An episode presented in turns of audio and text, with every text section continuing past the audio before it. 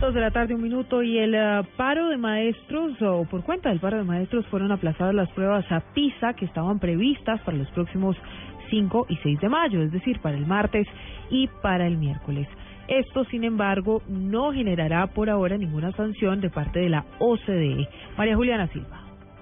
Una de las grandes preocupaciones por este paro de maestros será la presentación de las pruebas PISA programadas para este martes 5 y miércoles 6 de mayo. Pues bueno, la ministra de Educación Gina Parodi le confirmó a Blue Radio que la presentación de estas pruebas se aplazará indefinidamente. Es decir, no hay una fecha de momento para la nueva presentación que dependería de lo que suceda en las negociaciones con FECODE. Esas pruebas deben ser presentadas por aproximadamente 13.500 niños de 270 colegios oficiales y 110 privados. En este momento, la mesa de diálogo entre el gobierno y FECODE entró a un receso por cuestión de almuerzo y se retomarán los diálogos hacia las 3 de la tarde. María Juliana Silva, Blue Radio.